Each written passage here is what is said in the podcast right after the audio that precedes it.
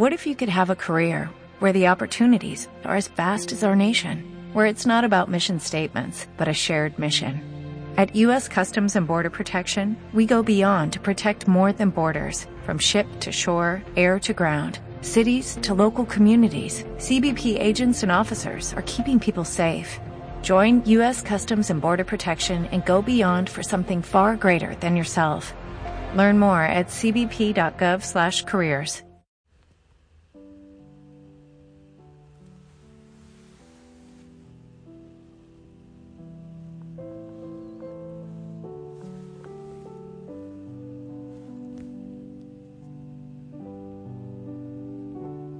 Amado Señor, aún en la oscuridad, sí, en la oscuridad de la noche, venimos ante ti, ante tu presencia, oh Dios, amado Señor, a orar, a levantar nuestra voz, nuestras manos, a clamarte por nosotros, sí, por cada hijo, por cada hija de la familia Osana, a clamarte por la iglesia entera y por el mundo que necesita, que se muere de hambre, de sed y de frío, Señor. Tú nos dices que somos sal, que somos luz. Oh Señor, a veces nos creemos tan poquita cosa y sabemos tan poco, pero ya tú nos dices que, que no hay que preparar el discurso. En este día queremos, Señor, ir en tu nombre. Levántanos de las tristezas, de las historias de dolor, de pecado, de tantas cosas, de la enfermedad, si es tu santa voluntad, para dar testimonio y un testimonio creíble. Empezar por enamorarnos nosotros para llevarte a ti gozosamente. Madre María, acompáñanos. Oh Señor, envía tu Espíritu Santo. Pedimos la intercesión de todos los santos. Amén. Hijo, hija Osana, qué hermoso poder orar contigo, poder madrugar, sí, está de noche todavía, oscuro. Hermoso. Estoy bien, mi voz un poquitín afectada, pero aquí estoy. Eh, a veces días eh, más suaves en el trabajo, pero el cuerpito a veces duele por, los días fuertes que hay. Quiero eh, invitarte a escuchar la palabra del Señor. Seguimos con la historia de David, el rey segunda de Samuel. ¡Qué maravilla! Escucha. En aquellos días Absalón fue a dar en un destacamento de David. Iba montado en un mulo y al meterse el mulo bajo el ramaje de una encina copuda, se le enganchó a Absalón la cabeza en la encina y quedó colgando entre el cielo y la tierra, mientras el mulo que cabalgaba se le escapó. Lo vio uno y avisó a Joab. Acabo de ver a Absalón colgado de una encina agarró Joab tres venablos y se los clavó en el corazón a Absalón. David estaba sentado entre los dos, las dos puertas. El centinela subió al mirador encima de la puerta, sobre la muralla, levantó la vista y miró. Un hombre venía corriendo solo. El centinela gritó y avisó al rey. El rey dijo, Retírate y espera ahí. Se retiró y esperó ahí. En aquel momento llegó el etíope y dijo, Albricias, Majestad, el Señor te ha hecho hoy justicia de los que se habían rebelado contra ti. El rey le preguntó, ¿está bien mi hijo Absalón? Respondió el etíope, acaban, acaben como él los enemigos de, de su majestad y cuantos se rebelen contra ti. Entonces el rey se estremeció, subió al mirador de encima de la puerta y se echó a llorar, diciendo, mientras subía, Hijo mío, Absalón, hijo mío, hijo mío, Absalón, ojalá hubiera muerto yo en vez de ti, Absalón, hijo mío, hijo mío. A Joab le avisaron, el rey está llorando y lamentándose por Absalón. Así la victoria de aquel día fue duelo para el ejército, porque los soldados oyeron decir que el rey estaba afligido a causa de su hijo. Y el ejército entró aquel día en la ciudad a escondidas, como se esconden los soldados abochornados cuando han huido del combate. Palabra de Dios.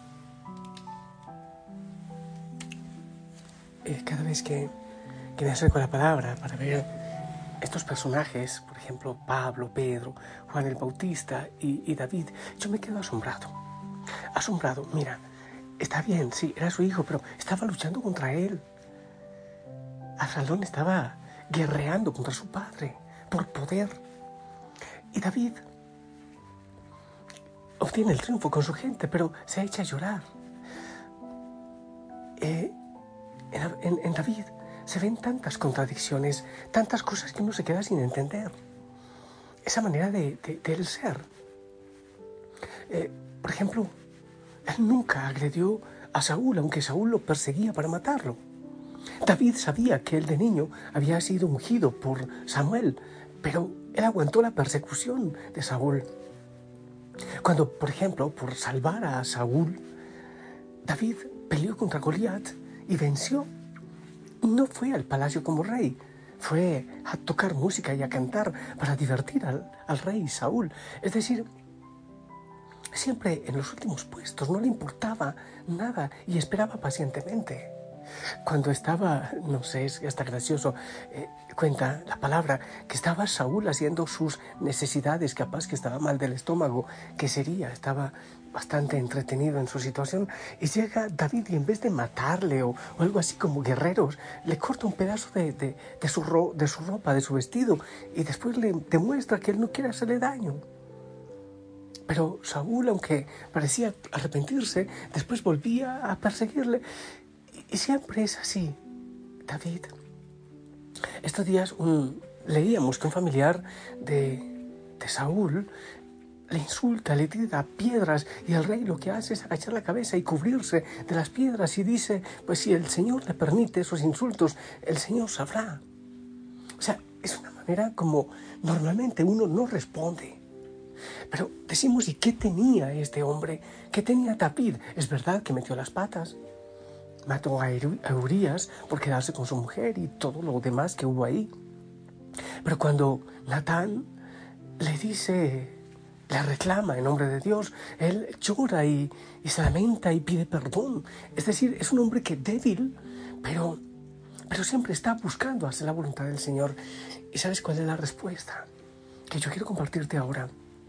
¿Por qué reaccionaba así? Ah, hay otro acontecimiento que me parece genial.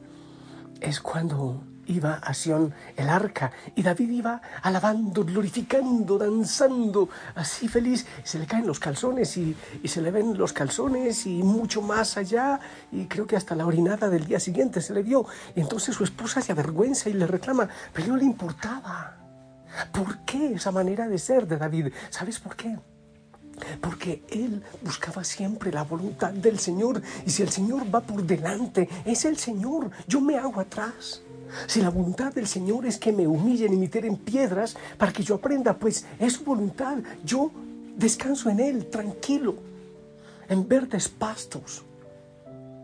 Si llegan las dificultades, aquellas que uno siente que humanamente no puede solucionar, aunque hay que hacer lo que haya que hacer, pero abandonarme en Él porque Él, porque Él va conmigo, porque su vara y su callado me sostienen. Cuando nosotros vemos injusticia, Quizás David veía una posibilidad de crecimiento. Cuando nosotros vemos qué mala suerte, oye, qué fracaso, pero qué peor le puede ocurrir, él está viendo la mano de Dios de alguna manera que le pide paciencia y crecimiento. Eso lo vemos de alguna manera también en Pablo, en Moisés, de una manera tan especial en David. Obviamente, pues no, no hay que comparar con Jesús haciendo la voluntad del Padre, que será su alimento. Pero cuando nosotros estamos peleando y guerreando y luchando y queremos tomar venganza, es porque no estamos queriendo escuchar la voluntad del Señor. Queremos hacer nuestra voluntad. Hay veces que el Señor nos lleva por desiertos, por noches oscuras, pero seguramente Él sacará bendiciones, maravillas de esas noches oscuras. Por eso David actuaba así, porque él sabía que el Señor estaba haciendo su voluntad. Y si el Señor está haciendo su voluntad, yo no puedo oponerme. Dime si no es contradictorio con cualquier plan humano. Atacar a un gigante en la guerra con una piedrita y una onda y el otro viene con lanzas, con espadas. Es que nosotros nos creemos más fuertes que Dios y queremos darle lección. Señor, esto debe ser así, esto debe ser de esta manera. Mira, pero eh, aquí te equivocaste. Muchas veces queremos hacer, así. Y creemos que el Señor diga, ay, sí, mi hijo, tienes razón. Yo no lo había pensado bien, no caí en cuenta, me equivoqué. Oye, el Señor tiene planes perfectos y eso lo entendió David, aún en medio de la lucha, de la burla, del desprecio. Él sabía que Absalón, su hijo, podía ser el heredero al trono, porque esa era la promesa de Dios, que iba a haber un heredero. Entonces no quería él que muriera la voluntad de Dios. Él sabía que Saúl había sido ungido por voluntad de Dios también y no quería irse contra su voluntad. Oh Señor, es que no entiendo esta situación que estoy viviendo, no entiendo por qué tiene que ocurrirme a mí. Decimos muchas veces, y si tú eres un Dios bueno, ¿por qué a mí me ocurre esto? Si yo creo en ti, si yo voy a misa, si yo rezo, ¿por qué tiene que ocurrirme esto? Le decimos muchas veces. Y el Señor, creo que el Señor se sonríe muchas veces porque queremos darle cátedra, clases, enseñarle a Él cómo se hacen las cosas bien. Que el Señor nos ayude a vivir como David, buscando la voluntad del Padre, pero obviamente como Jesús, llegando hasta el extremo, como la Virgen María, hágase en mí según tu palabra, sin entender, pero sabiendo que el Señor va por delante y que Él está a nuestro lado.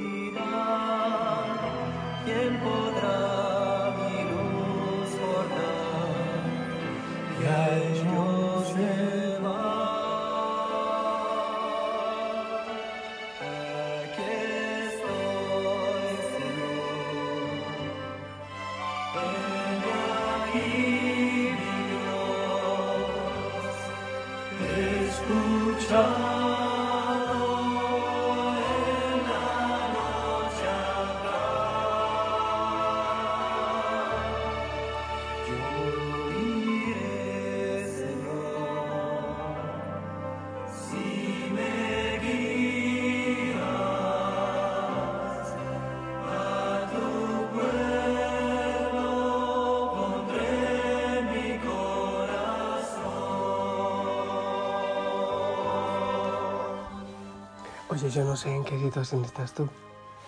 Obviamente que hay que buscar la justicia. Eh, por ahí dicen hay que ser manso, pero no menso. pero siempre escuchar al Señor, cuál es su voluntad. Ah, hay veces que queremos decirle, Señor, haz tu voluntad, pero por favor que coincida con la mía. No, de eso no se trata. Pues bueno, que el Señor te bendiga. Ah, y esta bendición me había dicho los martes de manera especial. Pienso en todos los que con tanto esfuerzo ayudan esta obra. Oh, bendito sea el Señor. Oro por ustedes. Están en el altar del Señor y en el libro de oro, donde están inscritos sus nombres al pie del altar. Vamos a anunciar a Cristo, pero siempre escuchando su santa voluntad. Para eso hay que orar y hacer silencio. Yo te bendigo, tus manos, tus pies, tus labios, todo lo que harás en este día. Lleva la sonrisa de Cristo, lleva el testimonio del Señor. Esa es la mejor predicación, un testimonio de gozo, un testimonio de paz, de aquel que hace la voluntad del Señor y en ella descansa. El Padre, el Hijo y el Espíritu Santo te bendigan y te acompañan en este día. Esperamos tu bendición.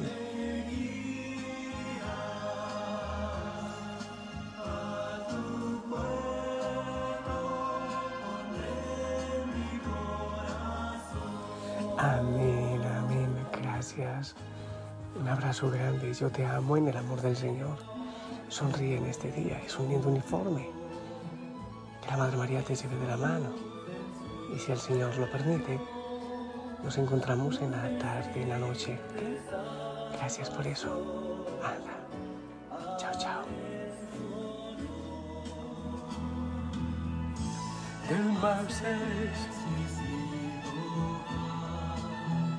Saciaré su corazón, vida y luz recibirá. Gracias, Señor, por llamarnos así tan frágiles, por aceptarnos tan frágiles. Hay que ser como niños, dices tú, pensar así con gozo, quitar tanta armadura, nos cuadriculamos la mente y el corazón, Señor. Con tu Santo Espíritu para que seamos libres, gozosos, cristianos felices traer con nuestro gozo, nuestra alegría, la libertad que tú nos das a muchos, a tus pies, a adorarte. Oh Señor, sana nuestra vida y nuestro corazón, a tu santa voluntad. Y si te conviene que esa espinita quede en nuestro corazón, haz, Señor, tu voluntad y nos baste tu gracia. Gracias, Señor. Gracias.